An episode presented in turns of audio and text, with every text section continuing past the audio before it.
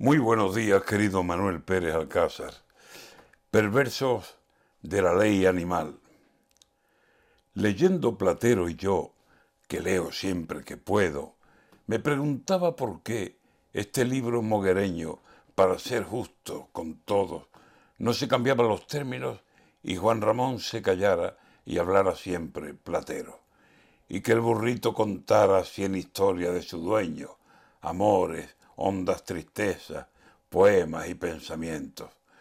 Lo estaba pensando ayer mientras le echaba el sustento a Negrito, que es mi can, lo llamo así porque es negro, y recordando la ley animalista y muy serio, valorando los deberes y valorando derechos, viendo lo que hace él y lo que yo hago luego, me pregunté si en verdad yo quería seguir siendo el que era o mejor él.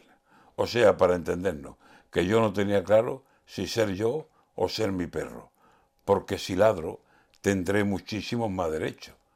Con esta ley de velarra, vaya el problema que tengo. En vez de matar hormigas que se comen alimentos, las animo a que se coman lo mejor de mis almuerzos.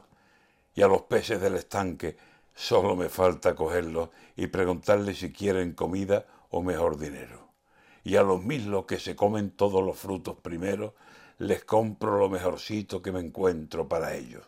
Y así, gatos del vecino y gorriones por cientos, y tantas tórtolas turcas, rabilargos, carboneros, yo, al ver cómo está la cosa y cómo se va poniendo, yo quiero ser animal y que me mantenga un dueño.